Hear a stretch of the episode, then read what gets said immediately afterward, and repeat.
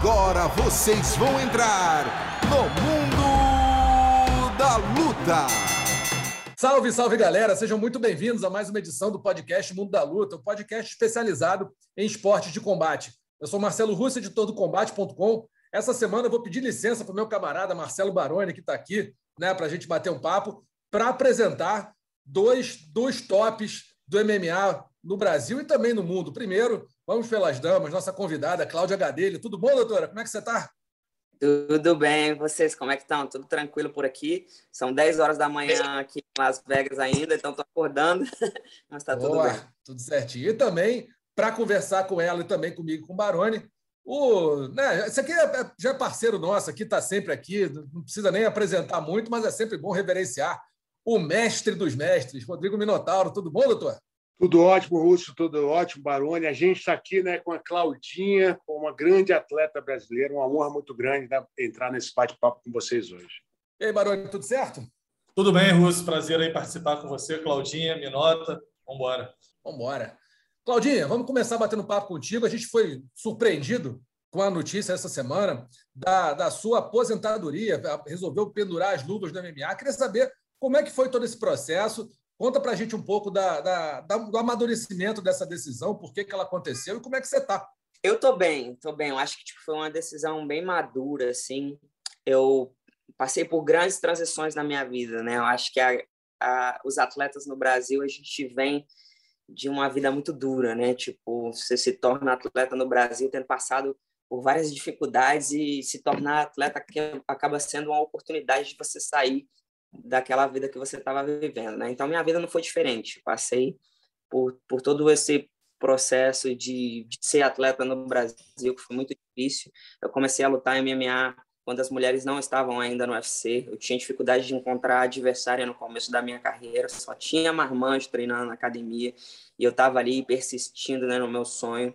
Consegui entrar no UFC em 2014. Eu fui a primeira peso palha a pisar no octógono do UFC e vencer a luta dentro do octógono do UFC. Então, tipo, construí uma história ali dentro da, da, da categoria e na minha carreira.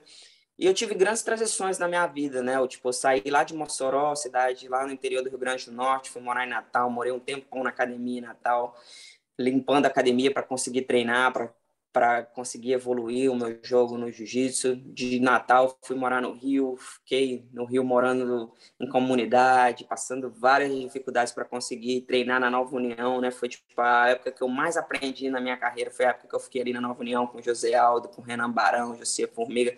Tinha tinha uma época que éramos 16 no UFC e três disputando o cinturão, eu, Barão e o Aldo. Então, tipo, era, foi uma época bem forte pra gente. E aí depois eu comecei a me machucar muito muito, decidi vir mostrar, vir, vir treinar nos Estados Unidos para evoluir o meu jogo, para tentar aprender mais a ciência e a tecnologia por trás do esporte.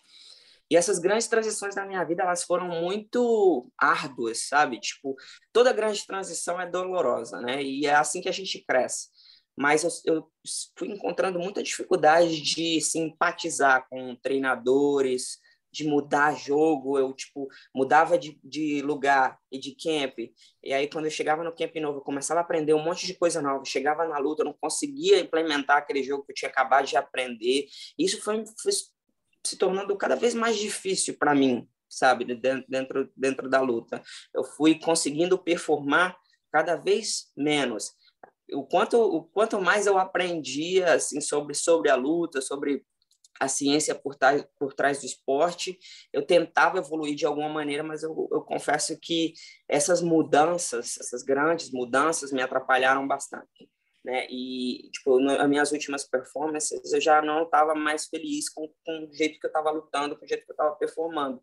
E eu acabei sofrendo uma lesão muito séria, uma lesão que não é muito comentada, é, nem nos Estados Unidos, nem no Brasil. A galera do futebol americano fala muito mais sobre isso aqui, porque a galera do futebol americano sofre muito esse tipo de lesão, mas no Brasil muita gente tem concussão e nem sabe que teve. Então eu tive uma concussão, uma concussão muito séria, que é tipo a, a, a lesão que, que uma pessoa sente ou tem quando sofre um acidente de carro, aquele impacto que faz o seu, o seu cérebro chacoalhar, né? Inclusive o neurologista que cuidou de mim na, na, minha concussão, ele falou que todo atleta que tem que sofre um nocaute sofre uma pequena concussão, né? E essas pequenas concussões pode causar algo maior, que foi o que aconteceu comigo. Né? Eu tive uma, uma post-concussion syndrome, que é uma síndrome pós-concussão. Eu fiquei sentindo os sintomas da concussão por 10 meses. Né? E, tipo, eu fui...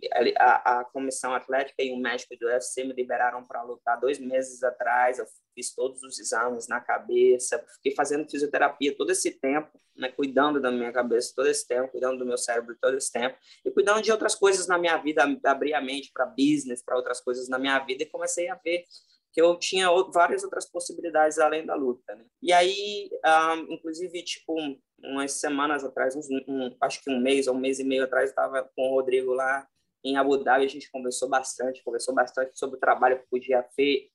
que ele faz, né, e que pode ainda ser feito com os atletas no Brasil. E eu sempre tive muita curiosidade em relação a isso. Eu estou aqui dentro do do instituto o tempo inteiro e eu vejo como o instituto funciona, eu vejo como as coisas funcionam por aqui. Então eu ajudo a galera que já são meus amigos, assim, já comecei a ajudar meus amigos com o relacionamento deles com o UFC e com o instituto. Então, comecei a me interessar muito por isso, né? E eu falei para o Rodrigo, eu queria muito poder ajudar a galera no Brasil, mas eu ainda quero lutar. E aí, voltei para cá, comecei a treinar de novo e, tipo, comecei a sentir os sintomas de novo, comecei a meio que, tipo, dar uns passos para trás e eu decidi que já não era mais para mim, já não, não queria mais estar tá lá dentro sentindo esses, esses, sintomas. E tomei a decisão de parar de lutar e ajudar a galera e tipo, caminhar junto com o Rodrigo, ajudar a galera do Brasil e continuar no esporte, né? Que é o que eu amo, mas de outra forma agora. Você falou que sentia dores. Eu, eu li uma entrevista sua falando que sentia dores como se fosse uma faca entrando na sua cabeça, da parte de trás. Um negócio bem violento mesmo, né? Isso, isso. Tipo, processo de, de, de, recuperação de concussão é bem doloroso mesmo, né? Porque os sintomas eles são muito frustrantes, mexem muito na parte emocional também. Imagina, tipo, todos os dias da minha vida eu acordo, vou vou treinar, vou fazer as coisas que eu gosto de fazer e do nada eu tive que parar de fazer tudo e eu sentia muita náusea, sentia muita dor de cabeça e minhas dores de cabeça era tipo isso, uma faca furando assim a parte de trás da minha cabeça. Né? E, inclusive, as duas primeiras vezes que eu senti, eu fui parar no hospital de emergência, porque eu não sabia o que estava acontecendo comigo. E a primeira vez foi cinco dias depois da minha última luta. Eu sozinha dentro de casa, depois de ter lutado, comecei a sentir esses sintomas. Falei, meu, tô morrendo, o que, que é isso? E aí fui parar no hospital, e foi quando a gente fez todos os exames e eu fui diagnosticada com, com uma concussão. Como ela não passou, a gente continuou fazendo, fazendo exames, continuou cuidando, e aí eu fui diagnosticada com a post-concussion syndrome, que durou 10 meses, foi bem chato. Eu queria entender, Claudinha, é, que, que vai com, qual vai ser a dinâmica do seu trabalho no UFC? Você podia contar um pouquinho quais são as suas atribuições, já fazer uma tabelinha com o Minotauro ali fazendo a mesma, a mesma função? Dá um, dá um detalhamento aí, por favor. Então, na verdade, a gente ainda tem, vai ter que sentar e conversar, né? Eu e o Rodrigo, a gente tem conversado aqui bastante no WhatsApp, no telefone, a gente vai ter que sentar e alinhar como é que vai ficar as coisas. Eu quero muito poder somar aqui, estando aqui em Las Vegas, tipo, o Rodrigo mandando, mandando os brasileiros para mim, eu encontrando os brasileiros na semana da luta e vendo o que eles precisam, para estar tá sempre tipo educando a galera em relação ao que eles podem fazer para melhorar não só na performance, mas também no lado financeiro, no lado do business, do, do, do negócio, né, do, do, relacionamento deles com, com o UFC. Então, eu tipo, vou estar tá fazendo vou estar tá fazendo bastante disso. O UFC me deu várias outras missões no meu, no é, meu trabalho. No job description, né, na, na descrição do trabalho, né? Uhum, é, então, você viu, tipo, me deram várias missões, assim, mas eu queria muito concentrar no, na galera do Brasil, sabe? Eu quero, tipo, colar no Rodrigo, aprender aí muito com ele, que, tipo, ele já tá aí... Quantos anos, Rodrigo, você tá com a galera aí? Não sei. Eu, eu tô com seis anos no escritório, desde 2015, 2015, né? Seis anos. Seis anos um pouquinho. Então, tipo assim, eu acho que tem várias coisas que a gente pode fazer junto que vai ajudar muito a galera no Brasil, né? Coisinhas pequenas que às vezes a galera não sabe ou não entende, né? Até a questão de tipo da comunicação com o UFC, né? A comunicação da tipo a tradução, entender na nossa língua de atleta, né? Eu acho, que isso ajuda bastante. O, o Claudinha, e completando, né? É, é, é assim, pessoal, né, o Baroni, Russell, os atletas que lutam fora de casa, né, é uma estatística, 68% dos atletas que lutam fora de casa, eles perdem a luta, né, os, né, os 68% dos atletas. Então, o atleta de cá, por quê? Porque ele sai, né, o atleta, ele sai, ele, ele, ele, ele não tem estrutura de tre onde treinar, não sabe aonde se alimentar bem, né? E o UFC tem uma estrutura de um PI aí fora, né? Uma super estrutura de treino, a Claudinha usa muito bem, tem uma super conexão aí, né? De tanto de treinamento quanto nutricional. Eu chegava, eu lembro exatamente quando eu fui lutar em 2008, né? Do, o, o cinturão do UFC, a gente não tinha onde treinar, fomos procurar uma academia 24 horas fitness né, à meia-noite, estava nevando, aí, um dia estava nevando em Vegas, então tinha, a gente não tinha estrutura alguma. Hoje em dia, o atleta chega, ele, ele consegue fazer o check-in no PI, ele consegue ter fisioterapia, ele consegue ter né, toda uma estrutura de, de, de, de, de para treinamento, eles mandam as marmitas para os atletas. Né? O UFC dá toda a estrutura, mas às vezes o atleta ele chega ele não consegue fazer o check-in no PI. Né? Por quê? Por dificuldade da língua, né, isso, Claudinha? Né? Não, não, não, não conhece a pessoa que. Né? Por, justamente por dificuldade da língua e falta de conhecimento da estrutura que o UFC. E, é um número de rotatividade muito grande. Hoje em dia a gente tem 96, amanhã a gente vai ter 92, entra mais 6, sai 10.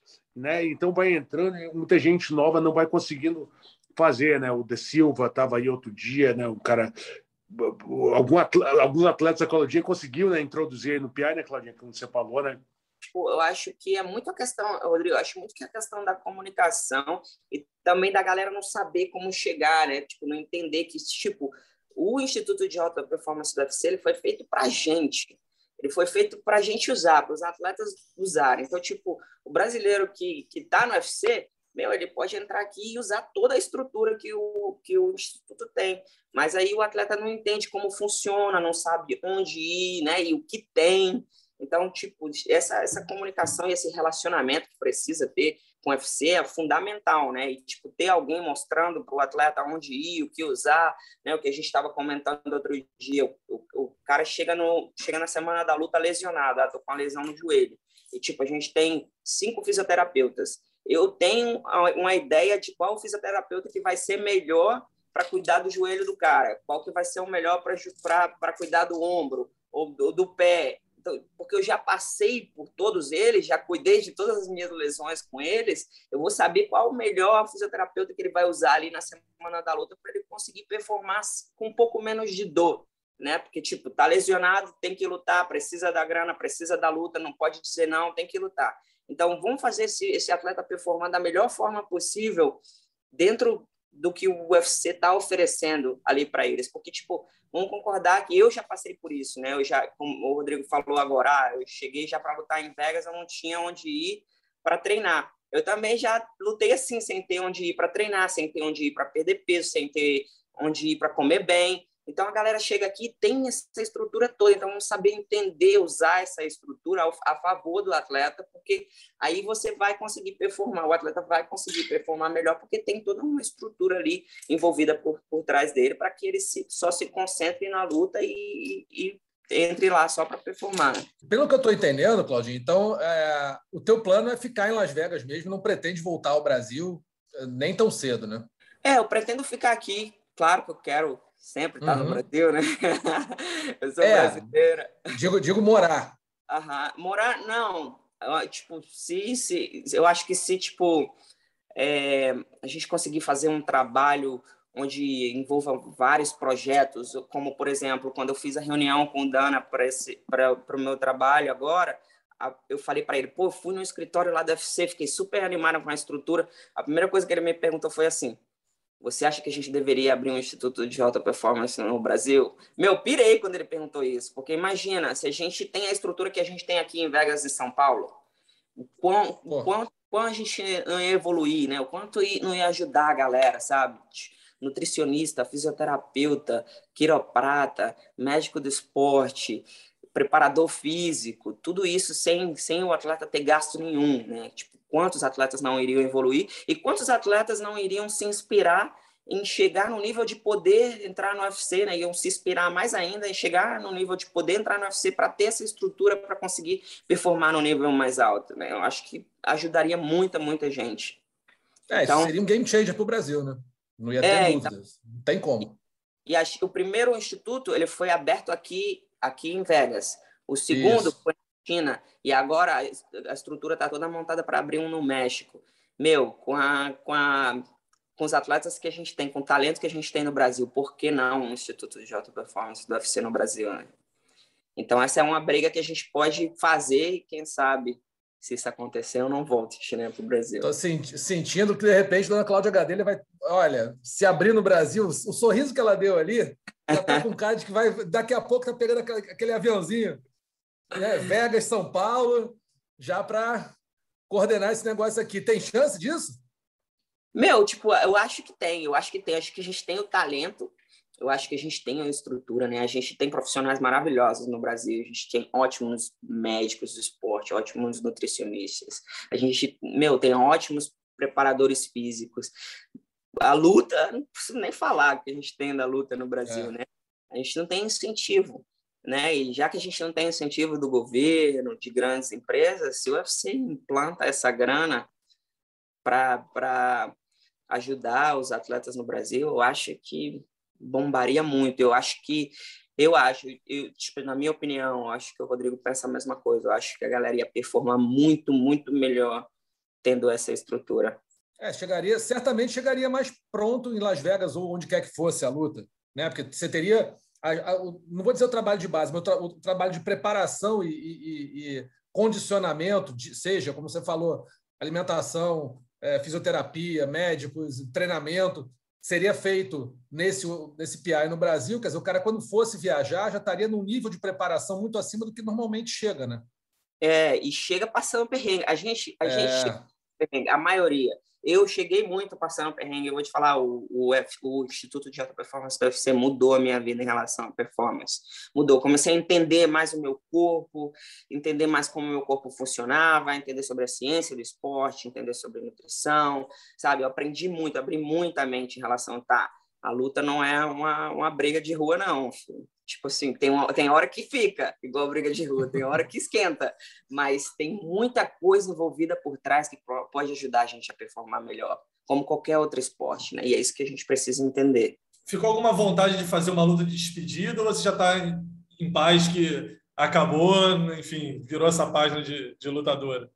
É, não sinto vontade, não tô, tipo, eu não, não quero. E eu, eu, assim, foi uma decisão que foi tomada com muito cuidado, sabe? Porque eu não quero ser uma atleta que ah, se aposentou e saiu da aposentadoria. Meu, para mim, assim, decisão é decisão e eu tô pronta para o próximo capítulo da minha vida, sabe? Tipo, já deu, não, não quero mais entrar lá. É uma decisão difícil, né, Claudinha? Eu lembro exatamente assim quando eu, eu entrei para minha última luta e a gente é muito preocupado com performance né? Você já estava falando sua performance já estava né, diferente da, das outras, você já estava com receio.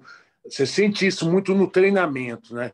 Eu, eu, lembro da minha última luta, eu já não rendia, quadril operado, senti, comecei a sentir mais dores no quadril e eu não rendi nos meus últimos treinos. E, e, e eu saí do octagon, uma conversa com Dana, e o Dana sabe falar muito bem isso, né, para gente. Como é que foi teu último teu papo com ele, assim, de, de parar? E, e Dana sabe falar com a gente, velho. É, ele sabe, sabe falar, entende falar com um atleta, cara. Ele, assim, ele, sabe falar que você parou, ele se realmente ele se preocupa com a saúde. Se preocupa, se preocupa. E tipo, muita gente fala fala mal do cara, mas para mim, assim, um dos caras mais fenomenais que eu conheci na minha vida, sabe? Tipo, o cara tem coração, ele é um businessman, ele é um homem de negócios, é. o cara é dono de uma empresa bilionária, né, envolvido com a empresa. Então, meu, assim, tipo, não tem como ele ser, não tem como todo mundo gostar dele, né?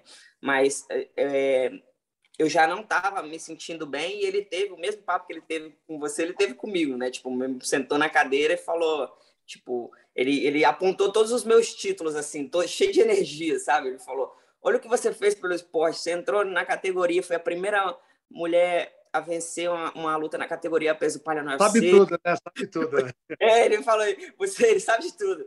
lutou pelo título, foi treinadora do The Ultimate Fighter, tem não sei quantas lutas UFC, você precisa provar mais o que para quem? Olha o que você está passando. Sai disso, a gente vai cuidar da sua cabeça, a gente vai cuidar de você, mas vem trabalhar para a gente, vamos fazer outras coisas. Tipo, ele me convenceu.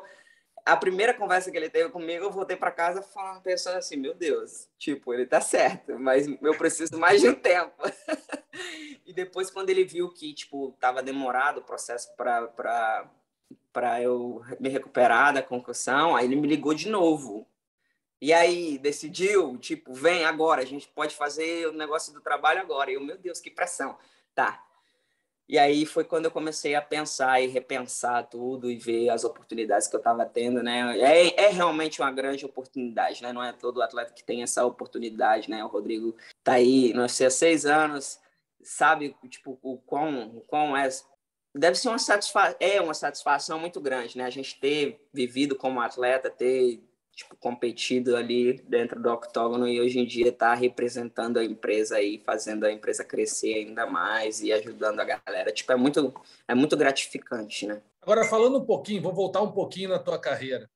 É, não tem como não lembrar de um dos grandes momentos teus né, como atleta. Agora você vai ser uma businesswoman, mas antes foi atleta, foi uma grande atleta. E os grandes momentos, como desafiante ao cinturão, é, técnica do TUF, do Ultimate Fighter, e principalmente a rivalidade com a Ioana. Eu queria perguntar para vocês especificamente sobre esse momento. Foi a grande rivalidade da sua carreira? Era, é, porque muita gente pergunta, pô, será que aquilo não era meio né, meio armado, o pessoal, sabe, não se gostavam só na frente da câmera, por trás é todo mundo meio camarada.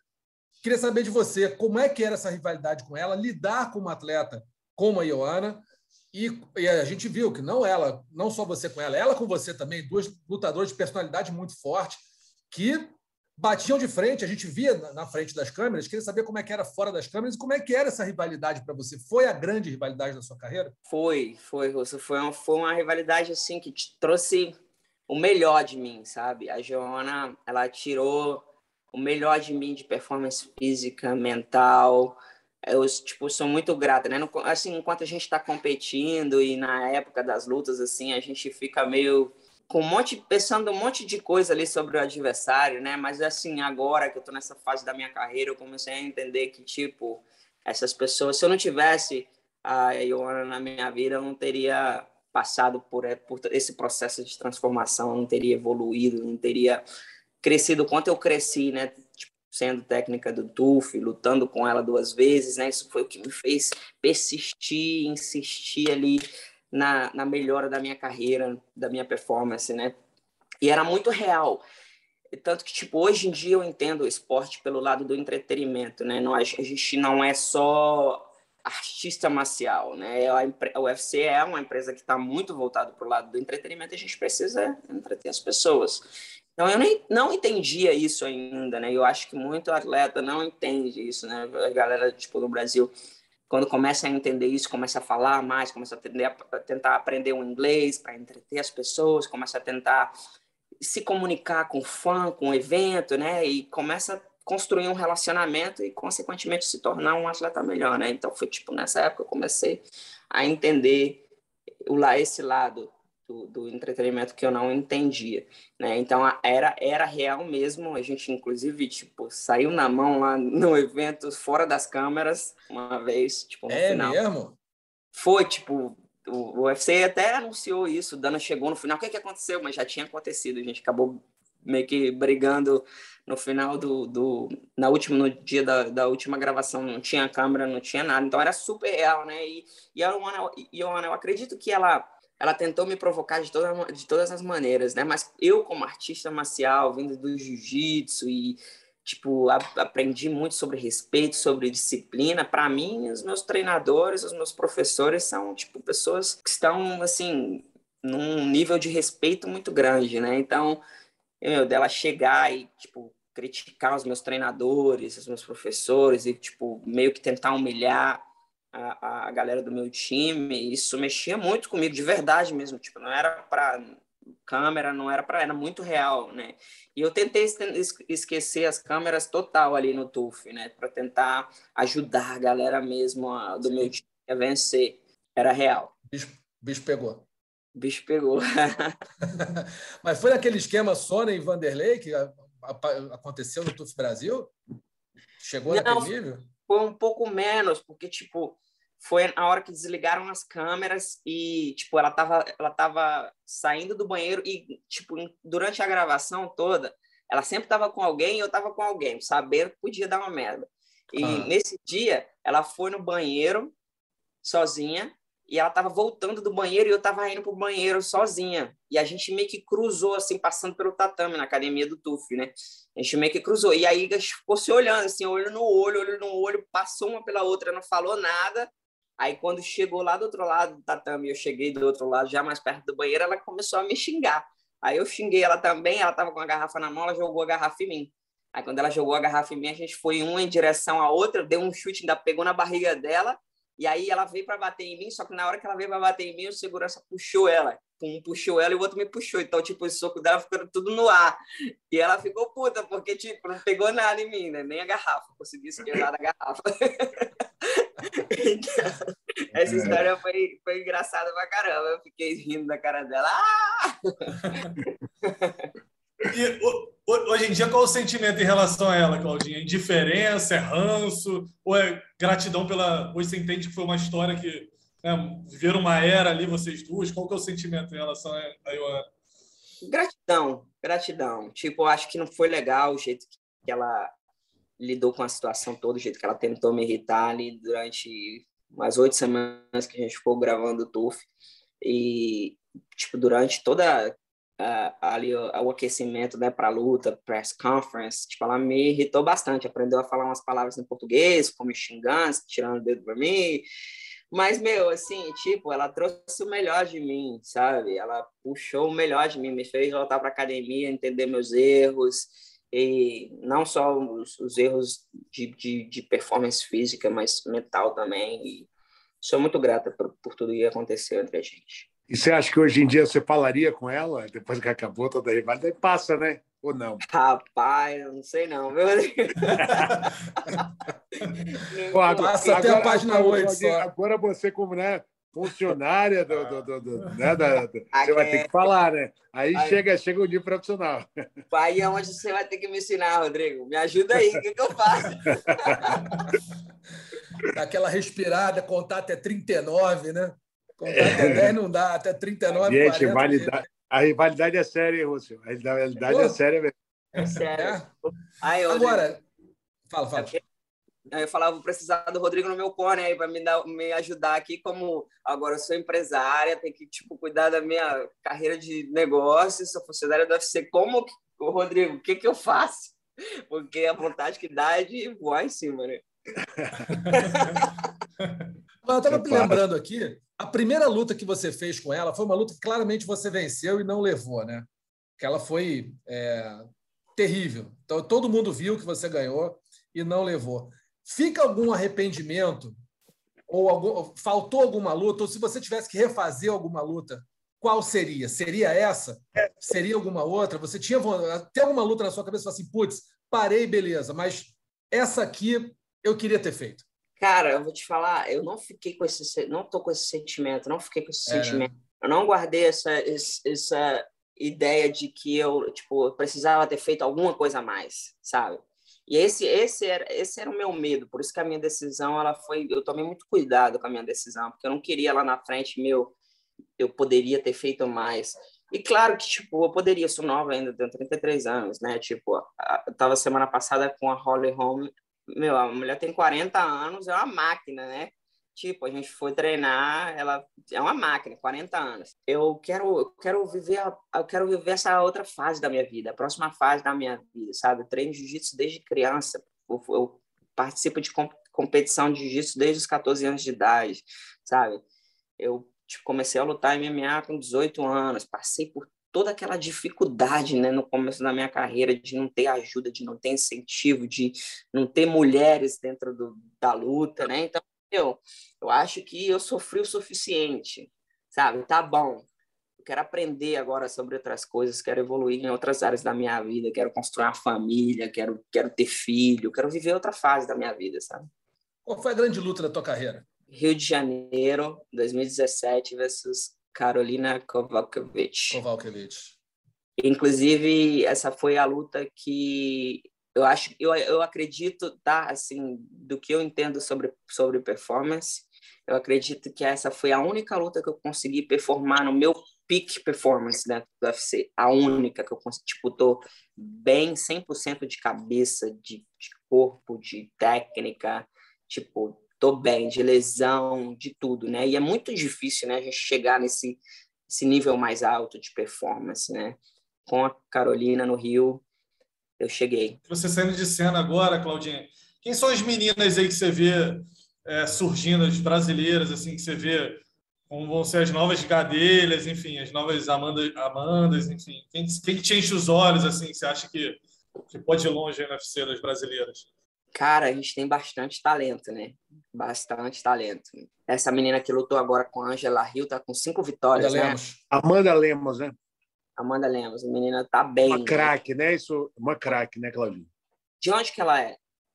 Do Pará. É, essa garota, ela, ela teve uma cirurgia na coluna há muito tempo, pouco tempo atrás, assim que foi contratada no UFC, teve uma questão da usada, então ela teve aí quase dois anos e meia parada, voltou e engrenou cinco vitórias consecutivas. Craque. Uhum. Muito, muito, muito boa mesmo. Tava vendo ela lutar agora e, tipo, a Angela Hill já lutou com todo mundo, perde e ganha, mas é sinistra. Não tem essa, não. Olha quanto tempo a menina tá ali no UFC, né? E, tipo, competindo com as tops das tops, né? Um, é, Amanda Ribas também tá muito bem. Acho Mas que o Palha tá forte, né, cara? Você tem a Amanda Ribas, você tem a, a Marina Rodrigues, você tem a Amanda Lemos, você tem uma porção de gente muito boa, né? É, a Marina tá bem também, né? Tipo, a Marina, é. ela tem um jogo ali, uma estrutura física meio complicada para todas as meninas da categoria, né? Porque, longa, tipo, ela... alta.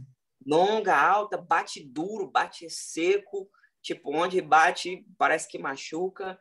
Então, tipo, e, e, a, e, tipo assim, ela até aceita um pouco de queda, mas chega no chão, se defende bem por baixo, quando levanta, levanta e vai para cima com tudo, né? Então, tipo, acho, acho, que, acho que a Marina vai, vai dar trabalho aí para um monte de gente ainda também. É. Tem Mackenzie Dern também, tá opção de gente boa, essa categoria tá muito boa. Gosto de fazer uma pergunta para você. A gente teve recentemente, agora no, no, no penúltimo evento que a gente transmitiu, a, a, derrota da Amanda Nunes né, foi uma coisa muito surpreendente, ninguém esperava que ela fosse perder para a Juliana Penha, acabou acontecendo. Do ponto de vista de atleta, até eu perguntar para você e para o Rodrigo também. Foi uma, uma, uma atuação da Amanda um pouco diferente do que a gente está acostumado a ver. A Amanda muito dominante, muito agressiva, partindo para cima, né, controlando o ritmo da luta, ditando o ritmo da luta o tempo todo. E, de repente, ali, no primeiro round, ela foi muito bem, no segundo round, pareceu que alguma coisa aconteceu. Aí não dá para saber se ela cansou, se ela travou, o que, que foi. Que que, como é que vocês analisam? Vou para a Claudinha primeiro. Como é que você analisou essa, essa, essa atuação da Amanda Nunes? O que, que você acha que pode ter acontecido, você como atleta, tendo vivido de dentro essa realidade? Eu sou sincera, tá? Claro, então, sempre. falar assim, tipo, é, luta, a luta, quando você está ali dentro do octógono, não tem como você dizer que é confortável. Não é confortável você estar tá tomando murro na cara, na boca, no corpo, não é confortável. E, tipo, a Amanda, ela bate duro, né? Onde ela bate nas meninas, você vê que todo mundo começa a andar para trás, né? E a Juliana meio que ficou ali pau a pau jogando golpe junto com ela, né? E a Amanda começou a jogar os melhores golpes dela, né? Que aquele overhand que ela nocauteou a Chris Borg, né? Ela começou a jogar os melhores golpes, começou a fazer tudo de melhor que ela tinha ali e meio que não estava funcionando, né? E, tipo, no segundo round, ela não ganhou o primeiro round, mas no segundo round eu acredito que ela voltou meio que, tipo assim, o que que tá acontecendo, né? E a luta acabou indo pro chão ali, né? Aquele golpe, tipo, eu já olhei várias vezes, né? Não tava 100% encaixado, né? Aquele mata-leão não tava 100% encaixado. Verdade. Então, assim, às vezes, eu não sei, tá? Não sei o que aconteceu, mas o que eu acho é que pode ter acontecido alguma coisa de tipo assim, meu, tá inconfortável isso aqui, não, não tô afim. Eu já, eu já senti isso, de estar tá dentro do octógono ali lutando, passando por uma dificuldade. Eu, meu Deus, o que, que eu tô fazendo aqui? Queria a minha cama, queria a minha mãe, sabe? Então, pode, pode ter sido uma situação dessa, né? Avaliando por um, por um, um lado meio que não tão técnico, né? Porque, tipo, não teve teve uma técnica tão precisa ali no golpe, né? Então não dá para saber exatamente o que passou na cabeça dela, o que aconteceu ali, mas eu acho que pode ter acontecido alguma coisa mental ali, algum problema mental e ela meio que falou, tipo, não mais. Mas já tá aí pronta para voltar para a próxima, né? Tipo, gostei da atitude dela de, ah, não, foi um erro, vou voltar para academia, corrigir meu erro, vou, vou voltar aí com tudo. Minota, o que, você achou que aconteceu lá? Então, eu, eu acho que ela, ela, ela se frustrou, né? Se frustrou mentalmente com a né, bem melhor lutadora. Eu até estava falando, né? Eu eu eu, eu, eu estava ali na, na, na, na, preliminar, né? Fazendo o CAI, conversando, né? Com o pessoal. Se eu não me engano, uh, a gente fez o, o. Eu falei, eu aposto a minha casa na Amanda.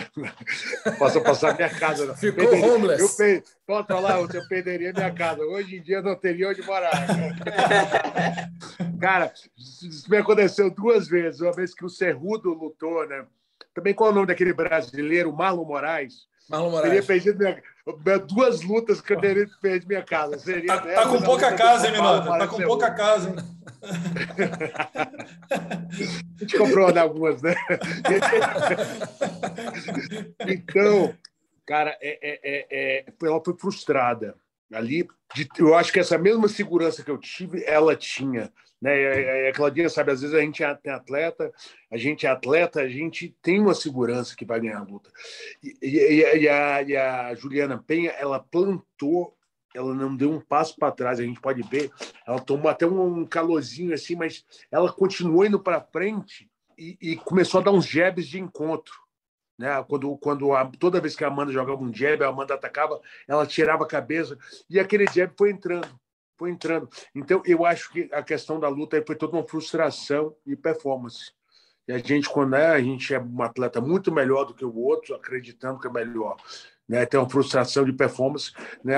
Quando a luta chegou no chão, ela, eu, eu achei que ela estava um pouco frustrada já, assim, né, na, naquela questão da finalização. Então, o que decidiu a luta foi a estratégia que a, que a, que a adversária da Penha usou, parou todos os golpes de encontro, foi pegando, foi pegando, foi puxando ela a luta inteira.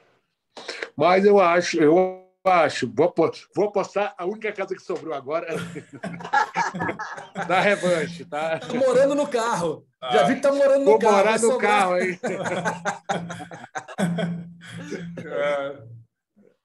é. queria, queria, Claudinha, queria agradecer demais a você a presença aqui no podcast. Muito obrigado. Muito boa sorte nessa tua nova empreitada aí. Que dê tudo certo. Estamos torcendo por você. Tomara que seja aí a Minotaura ou a, ou a a Gadelha, não precisa ser Minotauro, mas a Gadelha executiva agora, ajudando os atletas brasileiros aí, construindo sua carreira dentro da organização, que dê tudo certo. Obrigado, realmente, muito, muito boa sorte. Pô, muito obrigado a vocês. Super feliz de estar tipo, me comunicando com vocês de novo. Eu sei que, tipo assim. Em português, começo... né? Bom falar de português Pô, de vez em quando. começo da minha carreira, fui morar nos Estados Unidos, ficou, tipo, é, foi logo na época onde, tipo, não tinha muito brasileiro saindo do Brasil para ir treinar, né? Ficou todo mundo, é, Cláudia Chegadelha tá aí dizendo que no Brasil ninguém sabe treinar, foi embora para os Estados Unidos. Eu até quando eu lutei com a Jéssica Andrade, ela falou lá depois da luta, ó, oh, não preciso sair do Brasil para lutar, para evoluir no meu jogo, não. Mas aí agora tá aqui. Então, tipo, a gente passou por essa essa era, né, de todo mundo entender que não existe essa história de creonte, que no final de tudo a gente está tentando cada um evoluir por si, pelo, pela, pela sua vida, pela sua família, pelo esporte. Então que tipo tá tranquilo em morar nos Estados Unidos e morar no Japão, contando que você esteja evoluindo no que você quer evoluir na sua vida, né? A gente passou por essa época. Eu sofri muito bullying na época que eu fiz que eu, que eu fiz essa mudança, né, na, na minha carreira. E eu fico feliz de estar me recomunicando com a galera no Brasil, com a galera do combate, de estar agora aí do lado, braço, bração direito aí do Rodrigo e ajudando a galera no Brasil. Estou super feliz com essa oportunidade. Eu tenho certeza que a gente vai construir vários projetos que vai mudar a vida da galera. Muito obrigado. Valeu. E quando quiser participar, não precisa nem ter convite, é só desabar aqui a resenha come solta. Só Valeu. chegar. Obrigado. Liga a câmera e vem embora, né? É isso, liga a câmera e vem embora. Que eu falo contigo. Então, valeu, Baroni. Valeu. Valeu, Claudinha. Boa sorte. Valeu, valeu Claudinha. Obrigado. Valeu, até mais. Tchau. Tá aí nossa Cláudia Gadelha batendo papo com a gente, revelando aí bastidores do TUF que é, saiu na mão, né, Minotauro? Saiu na mão, fora das câmeras, contra a Ioana Jedrzejczyk. Rapaz, essa eu não sabia. Que tinha rolado garrafa, chute, segurança. É tipo Vanderlei Sônia, mas um pouquinho mais leve, né? Um pouquinho mais. É porque, né, né, briga de mulher. O pior de tudo é que tem puxão de cabelo, né? Tem puxão de oh. cabelo. o, o, completando, completando, Russell, é, é, assim, eu vivi um momento do esporte grande no Japão, uhum. né? E, e, né, com, com, com o Saitama Arena, né? É, com Lotada, Saitama né? Arena lotadaça, e eu pude ver uma Saitama Arena com muita gente, mais de 30 mil pessoas, com a Cláudia Gadelha e a Jéssica Andrade lutando Jéssica. no card principal da noite. Né? Então, quem diria um, o Japão, um país que tem, tinha um certo preconceito com a luta feminina, né? não era, não, não é, demorou a, a, virada no Japão, de repente, né, a, a Claudinha fazer uma luta principal né, dentro da Saitama Arena, lotar de gente. Então, ela, ela fez muito pelo esporte, está numa posição muito boa. Espero que ela faça um bom desempenho com os atletas brasileiros, tem um, para deixar um legado, né? Claro. Com certeza. Virando aqui para o nosso segundo assunto, vamos fazer uma, dar uma relembrada aqui, uma mini retrospectiva do que aconteceu no ano no MMA, não só no UFC, mas no MMA, mas claro, dando uma ênfase muito grande ao UFC. Tivemos aí dois cinturões conquistados por brasileiros na charge do Bronx Glover Teixeira.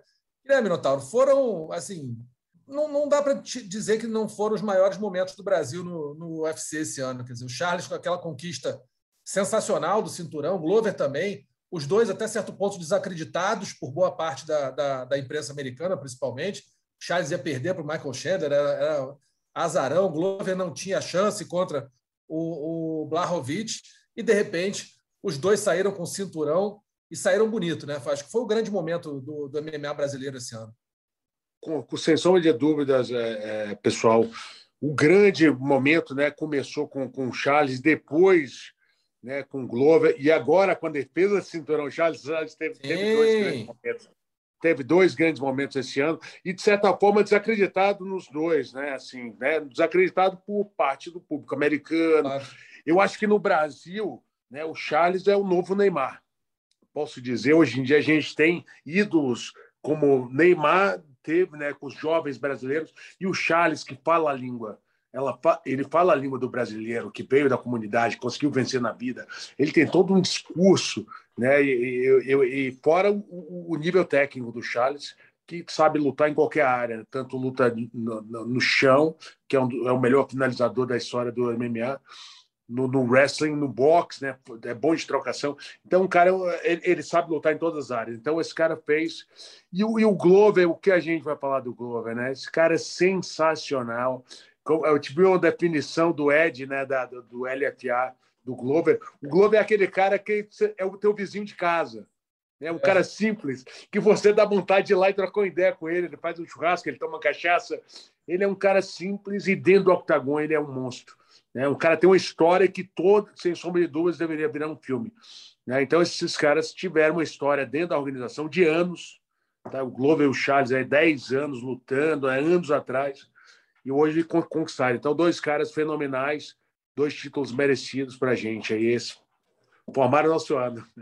Formaram o ano. E a gente está falando do masculino, também no feminino, a gente acabou indo muito bem, né? Tivemos lutadoras indo muito bem no peso palha e peso mosca. O Combate.com vai soltar na quarta-feira um levantamento do ano, fazendo todo, todo um raio-x. Aí o Adriano Albuquerque está tocando esse, esse material.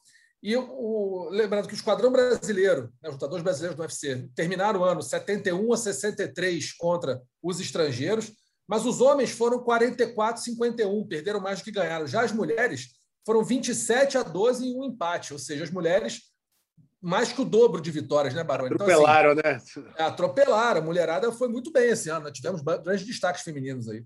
É, a gente foi durante muito tempo, né, com a, com a Amanda Nunes ali, né, sendo a única campeã, depois até viu veio o Davis. Então, assim, é uma, uma safra muito grande, cara. O MMA feminino está é, tá em alta mesmo aqui no Brasil. Assim, embora tenham vários outros né, no masculino, aí, como a gente falou do Charles, do Glover, mas tem uma safra muito boa vindo aí de, de meninas que ainda não disputaram o cinturão, né? No caso da, da Marina, da, da Amanda, enfim, da, da, da Amanda Lemos, né? Então, vem uma galera muito boa. E, cara, a Amanda Nunes, eu, eu acho que retoma esse cinturão também, nem só pela essa luta, não. É, eu acho que ela, é, quando você perde, né, depois de um, longo tempo, acho que você volta com uma outra energia, assim. Vai vir uma, aquela coisa de mexer com brilho, de, né, pô, tomaram um que é meu, agora eu vou lá de novo, sabe? Você sai um pouco da zona de conforto, né? Só se aposenta invicto quem, quem, quem abrevia a carreira antes, né? Como o caso do é. Khabib ali, que estava invicto e parou logo. Porque se fatalmente lutasse mais 5, 10 anos, ia perder também, assim como todos perderam. John Jones, uma hora, né, vai Anderson perder se realmente tomar. Então é normal. A Cyborg, a gente achava que ia se aposentar invicto e perdeu para Amanda. Então, assim, é uma hora é chegar a hora da, da Amanda perder novamente, né, embora ela já tenha perdido outros momentos da carreira. Mas desde que ela conquistou o cinturão contra a Misha Tate em 2016, ela enfileirou todo mundo, né? Tanto que a gente é, discute se ela realmente é a melhor de todos os tempos, né? A maioria acha que sim, porque ela bateu todas as ex-campeãs, né? Sem, sem, sem falta. E então o caminho que ela vai retornar. Eu acho que é, essa motivação vai vir da derrota, aquela coisa de pô, tiraram o que é meu, é o cinturão que né, é da categoria que anda, porque é do peso pena já não tem uma categoria constituída, né? Então esse é o cinturão mesmo que, que, que pode dar giro e, cara, eu acho que ela vai, vai, vai faturar. Eu acho que a gente, no final do ano que vem, vai estar discutindo aqui sobre Amanda Nunes, Amanda Lemos, né, Marina e essas é, boas lutadoras aí que, gente, que, o Brasil tem até, até o final do ano que vem. Aí eu acho que vem, vem coisa boa.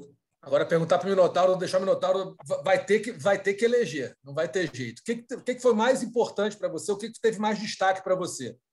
a ascensão do a, a, nova ascensão do peso médio brasileiro, você tem Poitin, você tem blindado, você tem próprio Borrachinha, você tem Gregory Robocop, ou a subida, a crescida do Zé Aldo no peso galo. O que, que teve mais peso para você esse ano? Cara, duríssimo falar. Duríssimo, isso. né? Duríssimo. O Zé Aldo é o nosso, não, é o nosso grande ídolo do esporte. O Zé Aldo ele conseguiu se reencontrar. Isso é muito difícil quando o atleta ele dá o um máximo dele até uma che... né, ele chegou ao cinturão, caiu novamente, deu outra subida, perdeu para o Petrian e ele está voltando com tudo. Ele se reencontrou com treinamento. Ele foi lá na Marinha do Brasil ali, se reencontrou com treinamento de boxe. O Zé Aldo hoje em dia né? Ele, ele, em vez de ir para cima, ele finta, ele achou a distância, ele está tá em excelente nível técnico. Né? E a gente com certeza vai ver ele lutar pelo cinturão, com certeza, ainda esse ano que vem. Mas eu vou ficar com essa nova geração do Brasil. Meu. Rapaz, a gente tem o, um pessoal fortíssimo. blindado. E ó, vamos lutar, né? Blindado e Poatan em março. Furo desse rapaz aqui, ó, tá do meu lado, Cara, junto com o Rafael Marinho. Eu não sei, eu não sei. A gente tem que. eu não sei. Nota está desinformado. Não, não, é porque, pode falar, acontece o um negócio, a gente é, é muito formal eh, na, na, na organização. Claro, claro. É, depois que os contratos estão assinados. Aí sim. E os contratos estão assinados, eles firmam um documento oficial que chama HUB, esse hub cai aqui no computador e o pessoal começa a fazer os anúncios. Enquanto não tiver assinado, é bem mal, hein? Entendeu, nego? Ah, show. Quando assina os papéis, cruza os papéis dos dois assinados, o matchmaker casa luta, aí chega no hub aqui. Então, aí, eu, eu, eu, não sei de nada porque não chegou oficial para mim. Né? Mas, assim, de qualquer maneira, esse peso médio brasileiro, assim, a chance, não, não. né, Minotauro, que tem é de explodir e está é uma categoria que está voando né, no Brasil. Eu digo a mesma coisa do nosso palha feminino, né? Está voando é o peso médio é, é, é, do Brasil. A gente tem, se você, a gente não ainda em ranking, mas o Bruno e o, e o, e o Poitin, eles, eles brilharam, eles foram os grandes nomes brasileiros, revelações desse ano. E, ô, Minotti, independentemente do que, do que vai acontecer com, com o Poitin e com o Blindado assim, né, no próximo ano, eles têm aquele negócio que o, que o UFC quer, né? Que é o cara nocauteador, que é o cara empolgante. Todo mundo já quer ver eles Bom, lutarem, né? independentemente seja algum contra o outro, né? Todo mundo quer ver o blindado. O cara, pô, o cara ganhava na Rússia, onde todos os brasileiros passam perrengue lá, né? O cara foi, foi campeão da M1. Pô, o Poitin chega, chega como um, um trocador né, de nível absurdo. E teve toda essa questão com a Desane, que é um cara que, pô, no UFC ali na categoria dele, ele né, não perdeu para ninguém. Então, assim, são caras que todo mundo quer parar para ver, né? Pô, vai ter o evento do UFC, do UFC no Rio, né? Todo mundo quer ver esses caras num card desse. São caras que, que que você para para assistir, né, cara? Não tem não vai a pontos, ah, uma luta mais. Às vezes o lutador é. Não, o cara. É, ali é, é, é porrada o tempo inteiro, entendeu? É, os caras são muito empolgantes, cara. São muito empolgantes. É muito empolgantes. O, o Poitin ele veio como o melhor striker da atualidade, sem tirar nem pôr. A gente foi fazer né, daquele documentário Viver para Lutar que eu fiz, e a gente fez um do kickboxing. E a gente queria né, entrevistar o Rico Vancouver, né, o Rico, aquele grande campeão lá. Né? Holandês, a né, gente, Verhoeven. É. O Verhoeven. A gente queria o Braddock. E aí o cara do evento do Glória ele encostou e falou: Rodrigo, né? Você quer pegar, você quer falar com um cara, você quer falar uma história de um lutador? Vai daquele magrinho ali. Para a primeira vez que eu vi o Platão, o Platão estava magrinho, tímido na coletiva, e eu fui fui lá conversar com ele e aí eu vi o, o, o né, ele dar um treino antes da, da, da, luta ali a gente né, foi ali na academia ele deu um treino cara eu fiquei impressionado com o cara ele ganhou por nocaute nocauteou o campeão e a gente começou a se falar ele veio no escritório do, do UFC há três anos atrás se eu não me engano né pouco após, e ele falou Rodrigo meu sonho é lutar o UFC eu tenho vontade de lutar o UFC, mas eu tô, eu tô em situação no Glória. E aí eu apresentei ele, é o Joinha, né, o Jorge Guimarães, e aí fizeram todo um trabalho com ele no último, nos últimos dois anos aí. Tá no UFC, é, é um grande nome do UFC, e o Bruno Blindado também, nem se fala, né? Tá toda na história, e é super empolgante de ver o Bruno lutar, né? O Bruno, ele é um Highlander old school, né? Ficou parecendo que você estava vendo a luta do Pride, né? Ele consegue viradas, ele ele é empolgante, nocauteador e, e já nocauteou três pessoas nos últimos seis meses, né? Sim, sim. É, não, essa, essa, essa categoria está muito boa. Acho assim, vai ser muito bom ver essa luta, mas vai ser meio ruim também, porque um dos dois vai acabar ficando um pouco para trás. E eu acho que são dois lutadores que têm chance de ficar no topo da categoria. Não vou falar campeão, número um, enfim, isso né, na hora vai se ver. Mas no top 5 ali, eu acho que eles têm muita condição de estar daqui a um tempo. Né? Claro, você tem Robert Whittaker na frente, você tem lutadores muito bons ali, a própria Adesanya, mas eu acho que os brasileiros podem popular esse top 5 aí do, do, do, peso médio brasileiro. Falando agora contigo, Baroni, é, outras duas que a gente pode pesar aqui. O que, que você acha que teve mais destaque? O Brasil no Bellator, quer dizer, o Patrício Pitbull perdendo, mas o Patrick Pitbull recuperando o cinturão é, do irmão, o, o, cinturão peso pena do irmão, peso pena? Foi o peso pena que ele, não, peso leve que ele soltou e o Patrick pegou. Teve o Douglas Lima perdendo o cinturão né, do meio médio, mas você tem Juliana Velasquez, Chris Borg indo muito bem no Bellator. E você tem também, não podemos esquecer, nas Olimpíadas aí, o Brasil indo bem demais no boxe, com o ouro com Robson Conceição, a prata com a Bia Ferreira, o bronze com a Abner Teixeira, sem falar na PFL, que teve aí três cinturões do Brasil no último ano. Como é que desses três pontos aí, qual você acha que é o mais, mais relevante desse ano? Cara, eu acho que o PFL foi bem interessante, Russo, porque realmente os brasileiros ali brilharam, acharam também um evento que você consegue ter um destaque, ganhar uma certa, né, uma, uma bolada ali que talvez, né, pô, o cara de sapato, por exemplo, né, que pô, foi campeão do TUF, lutou na UFC durante anos, de repente conseguindo uma bolada ali. É, claro que, pô, Patrício Pitbull perdendo, né, a gente, pô, não está acostumado a ver, enfim, Chris Borg é, campeã ali, enfim, já é, é, é cole, nossa colecionadora de, de, de, cinturões. Mas eu acho que o PFL merece um destaque, assim, porque botou em evidência brasileiros ali que não eram tão conhecidos, como como Raul, enfim, teve o cara de sapato que ganhou também, o Capelosa, enfim, eu acho que vale, vale essa menção aí, porque foi um, um evento que acho que abriu, abriu os olhos para os brasileiros ali que né, às vezes ficavam ali no meio de tabela no UFC e, e acharam um caminho interessante ali para suas carreiras. Minota, boxe brasileiro fez bonito na Olimpíada, né, cara? Teve medalha de ouro, medalha de prata, medalha de bronze e aquele ouro do, do, do Herbert Conceição daria orgulho para qualquer grande striker no MMA, né? É isso. E, e para é, quem não sabe, né, da, da Russo, o Herbert ele procurou a Champion para treinar, para lutar MMA, viu?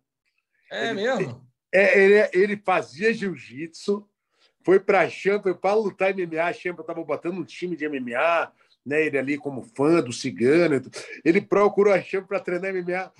Foi no boxe em cinco anos, né? Há cinco anos atrás, né? Deu uma guinada na carreira dele. Esse cara é um garoto muito bom, talentosíssimo. E a gente já teve, né? Agora eu estava no final de semana passado com a Bia, né? Aquela garota também com medalha de prata, é uma grande revelação.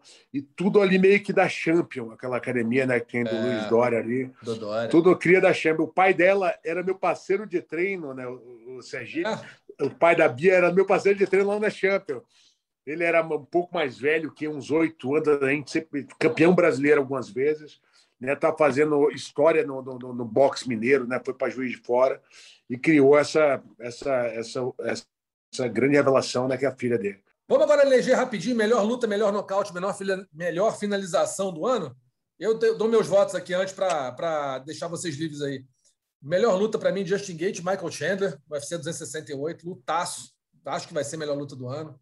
Melhor nocaute, Joaquim Buckley, em cima, em cima do Impa Kassanganai, no UFC Moraes versus Sandag, naquele chute que, que é, o, o Kassanganai segurou o pé do, do Buckley, ele deu aquela chute girado se apoiando na mão do, do, adversário, nocauteou, deve ser o nocaute do ano também, sem dúvida nenhuma. E a melhor finalização, para mim, foi do Islam Makhachev em cima do Dan Hooker, foi uma Kimura passando a perna por cima da cabeça do Dan Hooker, que fez o neozelandês gritar de dor. Ele foi quase que uma finalização, uma submissão verbal pro, do Dan Hooker pra, contra o, o Islam Makhachev. Bani. Cara, eu fiquei com o Chandler Gate também da, da, da luta do ano. É, Charles do Bronx, pela, né, do nocaute, pela reviravolta que foi, né? passou um aperto ali né, esquisito, parecia que azedar, e aí mostrou que, cara, realmente não dá para duvidar desse cara. É até complicado, né? Porque, assim, o cara tem que ficar se provando toda hora. O cara é um monstro, realmente, Charles do Bronx. E a finalização, para mim, cara, André Sergipano. É, Jacaré é um dos melhores da história no pano, no jiu-jitsu de pano, um dos melhores representantes né, do jiu-jitsu adaptado ao MMA. E assim, ah, estava tá, em fim de carreira, tudo bem, mas cara, é bizarro finalizar o Jacaré, então André Sergipano vai para finalização do ano para mim. Minota, o que, que, você acha? Eu fico, eu fico também, eu concordo contigo, o Sergipano foi a finalização impressionante. Eu tive que ver várias vezes para entender como ele chegou ao tipo de, de, de passagem que ele foi para as costas foi também né, muito diferente, muito técnico. Né? A luta do Charles, eu essa última luta agora para mim foi o destaque do ano pela virada que ele deu, né? Foi sensacional. E eu também fico contigo, Russell. O nocaute do Buckley eh, foi uma coisa que a gente vai ver, talvez seja o da década. Talvez seja da década. Estava falando com o Dedé Pederneiras, ele falou que esse foi o que ele mais, dos que ele lembrou assim, foi um negócio absurdo. Ele vibrou muito lembrando desse, desse, desse nocaute. Para ele foi inusitado e foi assim bonito, não precisa nem falar. O negócio foi e, e né, saiu do nada, rapidíssimo. Todo mundo levantou, foi um negócio sensacional. Vamos rapidinho agora falar do nosso terceiro assunto, projeções para 2022 fazer perguntar para vocês rapidinho para a gente não, não alongar demais. Amanda Nunes recupera o cinturão peso galo, Minotauro? Cara, eu, eu, assim eu espero, senão vou perder minha última casa, né? Não, vai começar a postar Porque... os móveis, a mesa de sinuca, adega. Porque, meu irmão, eu, eu acho que sim. Né? É, é, é, é, às vezes o atleta ele, ele, ele toma uma, né, às vezes uma chacoalhada ali, melhora, potencial ela tem, e, né, eu, eu acredito que com certeza, né, certeza a gente não tem, né, mas eu, eu, eu quase certeza que ela, ela vai, até o final do ano, do ano ela está com esse cinturão novamente. Espero que seja no UFC Brasil, né? Se for, imagina, Glover, Charles e Amanda, três disputas de cinturão no Brasil? Ave Maria. Essa senhora, vamos ter que armar a cabana lá na, na, na arena, Barone. Vamos chegar no dia, uma semana ah. antes, ficar dormindo lá, tanta coisa que vai ter para fazer. Eu tô, tô com o Minota também. Aposto na Amanda Nunes, mas meu apartamento é alugado, então não posso apostar, não, Minota. Vou, vou ficar só aqui na resenha mesmo, mas Amanda Nunes retoma o cinturão, na minha opinião. Também acho, também acho que retoma. Keila Harrison assina com o UFC e luta direto pelo cinturão, Minotauro? Keila Harrison assina com o UFC e luta pelo cinturão direto? E ela é muito boa, né, cara? Essa é. garota ela tem, ela tem potencial, ela é super atlética, mas não sei, né? A situação como ela é muito amiga da Amanda, né? Isso. É, a gente, ela tá na é a mesma categoria, ela, elas são amigas, não, não, não, não sei como é essa situação. Assim, quando foi ventilado isso, né? Luta no luta, eu não, eu não, né? Eu não vi tanta empolgação, né? De, de ambas as partes. Não sei. Potencial eu vou tem. Dizer que, eu vou dizer Mas acha que, ela assina, a Minota? Acha que ela assina com o UFC? Independente capaz, de disputar capaz. o cinturão? É capaz que ela assine. Não sei se vai direto para o cinturão, não. Não pintou no hub ainda, não? Não, não sei. não pintou, não. Não, não pintou, não. E aí, Charles do Bronx, Baroni, defende o cinturão dele, o Glover também contra o Justin Gate, o Charles contra o Gate ou contra o McGregor e o Glover contra o Prohaska? Cara, acho que sim. Acho que o desafio mais duro do Charles era o, o Poirier. É, mas, cara, assim, apesar do McGregor ter perdido, enfim, eu torço para essa luta, que eu acho que é uma eu luta também. boa para o Charles e, assim, a luta que também vai dar um... Assim, acho que vai fazer o pé de meia dele ali definitivamente, embora seja um cara que né, já está no UFC, deve ter um bom contrato, mas é uma money fight, a luta que vai explodir o nome dele além do que já está. Então, assim, eu torço para ser, mas acho que ele vence o Gate. E acho que o Glover vence, vence o Prochaska também, mas já acho que é um cara esquisito também. Eu já tenho, tenho um pouco de medo mais dessa luta aí, mas eu tenho mais confiança no Charles. É, eu vou falar que eu, eu acho que o Charles ganha dos dois, ou do Gate ou do McGregor. Torço por ser o McGregor porque é isso que você falou, luta do dinheiro, luta da projeção. Acho que o nome do Charge vai explodir no mundo e principalmente na Europa. Acho que vai ser um, um boom realmente. Agora, o Glover contra o Prohaska, eu vou te dizer que é, é, complicado. A gente conversou com o Glover, ele disse que é um cara que é perigoso, que tem uns golpes meio esquisitos, assim, mas tem muita brecha, tem mu joga muito abertão. Ele falou, cara, joga muito abertão, é meter a mão e jogar para o chão, que não que dá para dá ganhar. Ele acha que ele confia que ganhe, mas eu acho o Prohaska aquele cara que tira golpe de onde você não espera. Ele é complicado. Se você, se você for lutar da forma tradicional, forma convencional, você vai ser pego de surpresa. Você tem que estar esperando o inesperado o tempo todo, isso gera um desgaste, um estresse muito grande de luta e também uma insegurança no, no treino. Você, você pode treinar de tudo, mas o cara pode tirar um negócio do nada ali, uma coisa inesperada. Então, eu torço muito para o Glover é, ganhar, defender o cinturão dele, mas eu acho que é o, como eu falei do Charles contra o, o Poirier, que era a luta da vida dele, eu acho que essa vai ser a luta da vida do Glover. Se ele ganhar do, do, do Prohaska, ele vai estar numa, numa situação, claro, né, John Jones fora do, do, do peso meio pesado, aí ele vai estar numa situação mais confortável. Mas acho que o Prohaska é uma carne de pescoço, mas daquelas dureza. Mas acho que o Glover vai ter um desafio muito grande contra o, contra o Tcheco. Você, Minota, o que, que você acha? É, o, o Glover, é, é eu, eu, eu acho o Glover ele, ele bem fechadinho. Ele tem ele ele está muito bem, tá muito estratégico ultimamente. Está jogando nos dois. Você vê que a, a, luta contra o campeão ele ganhou. Ele estava ganhando em pé antes de levar para o chão. É, o Glover ele tem um cruzado com a mão da frente muito bom. Né? Fez história com esse cruzado aí né? na, na, na, divisão. Eu, eu, é, é, e, e, eu, eu acho que a luta tem que levar para o chão. E o Projaski, ele aceita o clinch. Ele, como é um atleta de Muay Thai, ele quer clinchar também. Né? Mas é um cara que realmente o Glover tem que tomar muito cuidado. É uma luta que me preocupa bem mais do que a luta do Charles do Bronx. O Charles do Bronx está mais confortável. Para mim, finaliza os dois. Tanto o eu, eu com certeza pensaria que uma luta com o McGregor era muito melhor, né? Para a visibilidade do Charles, é, é né, uma luta onde que ia firmar realmente o nome do Charles na divisão. É, é, mas eu acho que né, a luta do Glover é um pouco mais difícil, mas também acredito no Glover. É, o meu medo do Glover nessa luta é, é, que, é, é que o Glover é outro lutador hoje. Mas eu lembro sempre a luta com o Anthony Johnson, que era um cara pegador, muito duro, e que o Glover não se achou ali. O Johnson veio para cima, tratorizou. Até o próprio Gustafsson também conseguiu entrar muito. Mas o Glover tá bom, era outro atleta, estava em outro momento. Mas eu tenho muito. Eu fico meio preocupado com esses caras muito pegadores contra o Glover mas vamos torcer. Acho que o brasileiro pode sair vitorioso, tomara que, que consiga. Rapidinho, Davidson Figueiredo recupera a cinta contra o Breno Moreno? Sim ou não? Minota? Sim. Sim, sim. sim. Recupera, recupera. Foi mal, Minota, fiquei meio largado aqui. Não, mas não, lógico. Vamos com tudo.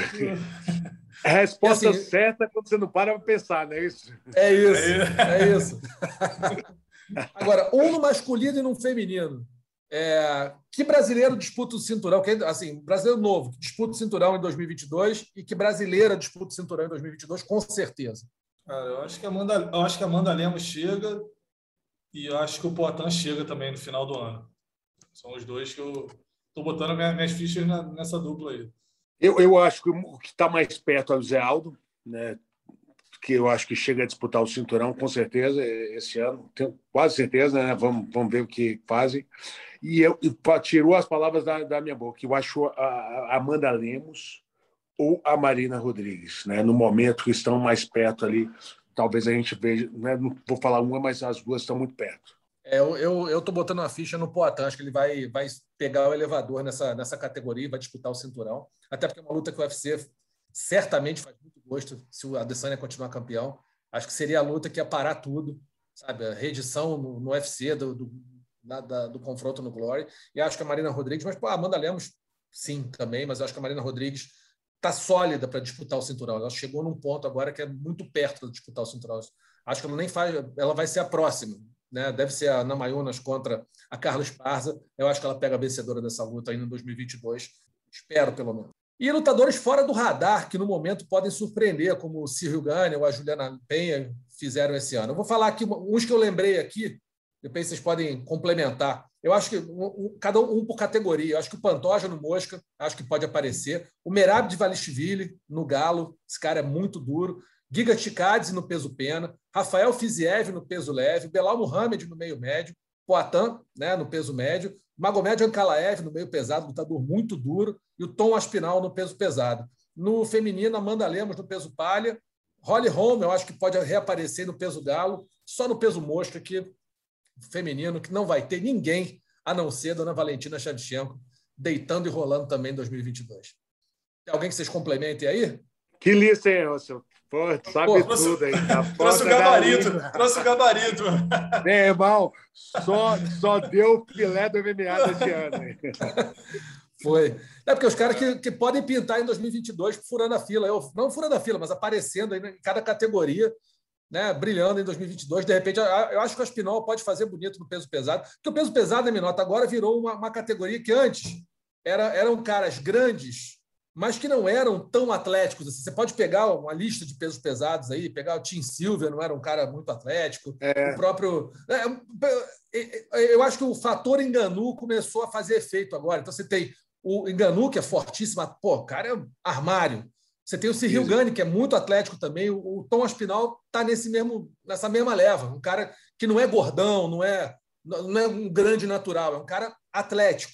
Então, acho que essa, essa tendência do peso pesado atlético vai começar a aparecer com mais força. E eu estou postando minhas fichas no Tom Aspinal. Não sei se vai ser campeão, mas eu acho que é um cara que vem aparecendo muito bem e que pode, de repente, fazer um bonito aí né, nesse ano. O Ancala, esse Ancala é sinistro também, que você falou, né? Pô. O cara, casca grossíssima. Rafael Fiziev, é. duríssimo. Fiziev é muito bom. O Giga Ticadze também, o cara que vai aparecer aí com certeza nas cabeças.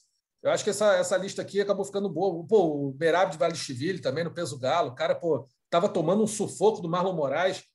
Virou uma luta impossível e acabou com o Marlon. Esse, né? Tava, esse, a luta... esse, esse cara, esse do que nocauteou o Corey Garbrandt também do, no peso mosco, o Kai Cara France também. Kai Cara não France. Tá de, não tá de bobeira, não. É bom, bom lutador também. É, não, ele é bom, ele é bom. O ah. negócio é que assim, eu, eu acho que ele, ele, foi, ele teve uma, uma, felicidade muito grande que ele pegou o Garbrandt, que o Garbrandt acho que não é mais. É, é, eu acho que ele é muito bom batendo, na hora que ele apanha, ele acho que se, se ele fizer a barba, ele se nocauteia.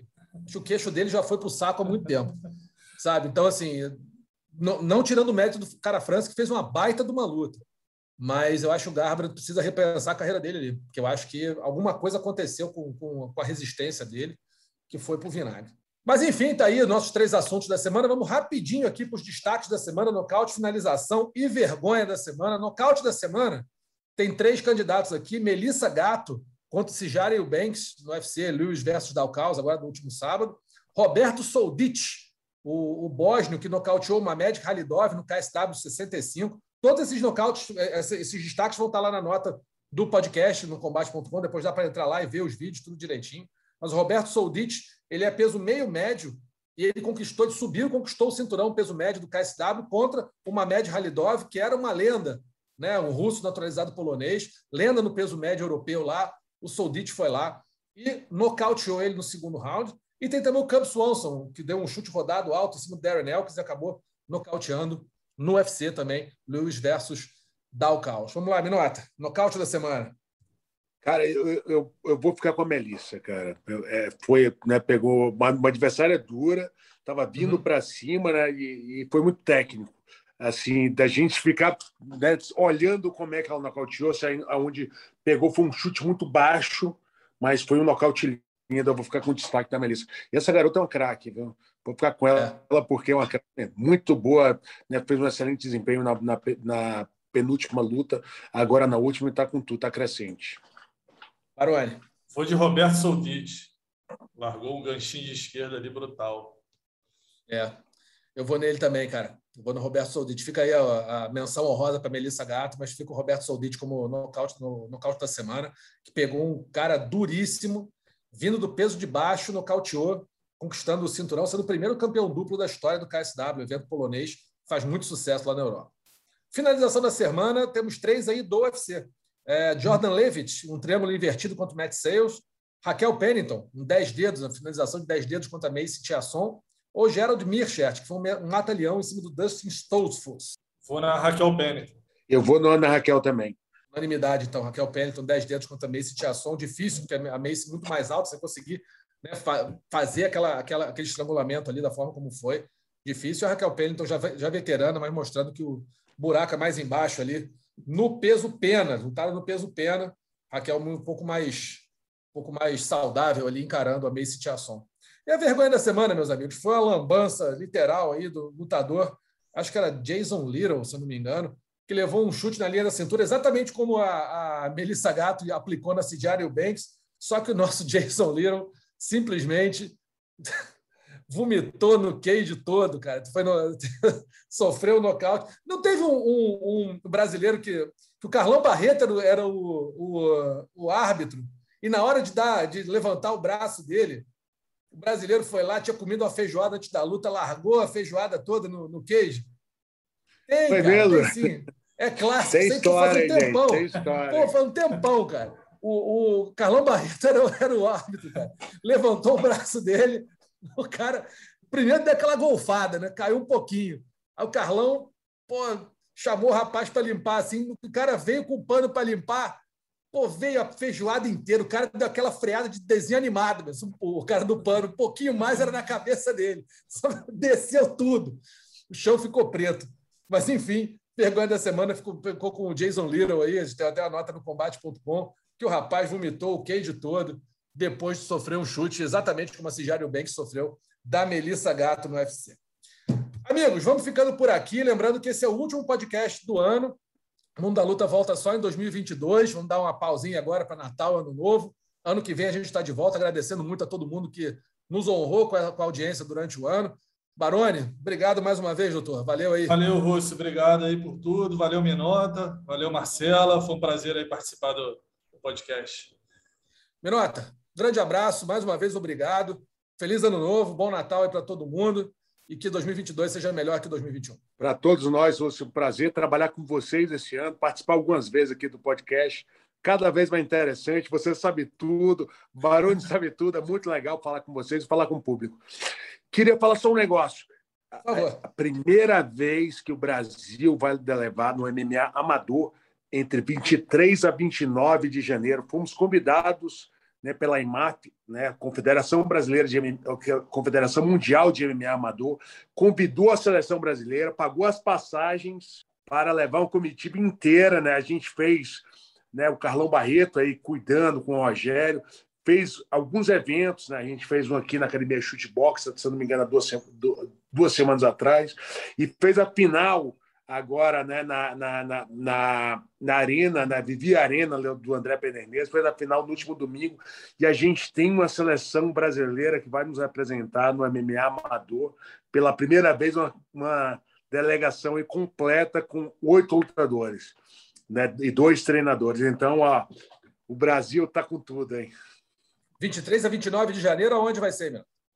em Abu Dhabi, 23 Abu a 29 de fevereiro. É, o, o, né, a EMAF nos convidou, vai né, pagar as passagens. Fizemos três eventos de emergência, assim, porque a gente não tinha um time brasileiro formado. Tem alguns garotos da, da chutebox, alguns garotos do André Pedreira, né? teve garotos do Pedro Riso disputando, teve alguns garotos da Tina Nogueira. Então, juntaram algumas pessoas de, assim, de última hora e a gente vai conseguir levar uma delegação brasileira. Estou muito feliz que o, o, esporte, né? Se não tem futebol de várzea, não vai ter jogador no Maracanã, né? É isso, é isso. Tá aí, então, a seletiva brasileira feita de 23 a 29 de janeiro em Abu Dhabi, Campeonato Mundial de MMA Amador. Brasil indo com, com seleção completa e dois treinadores. Muito boa notícia. Vamos continuar acompanhando aqui. Combate.com vai ficar de olho nessa, nessa competição. A gente lembra que o combate, que o podcast Mundo da Luta está sempre aqui no combate.com. Você pode entrar no player ali nas nossas notícias, eu ouvir a qualquer momento, e também nos principais agregadores de podcast do mundo. O ge.globo barra podcast, que tem não só o Mundo da Luta, mas todos os podcasts do Grupo Globo, Globo Play, Spotify, Google Podcasts, Apple Podcasts e Pocket Cast. O roteiro desse, desse, dessa edição é do Adriano Albuquerque, nosso reverendo, é a edição da Marcela Meive. Um grande abraço a todo mundo, feliz ano novo, bom Natal, que 2022 seja melhor que 2021. Um abraço, até lá. Finalizado. Mundo da Luta.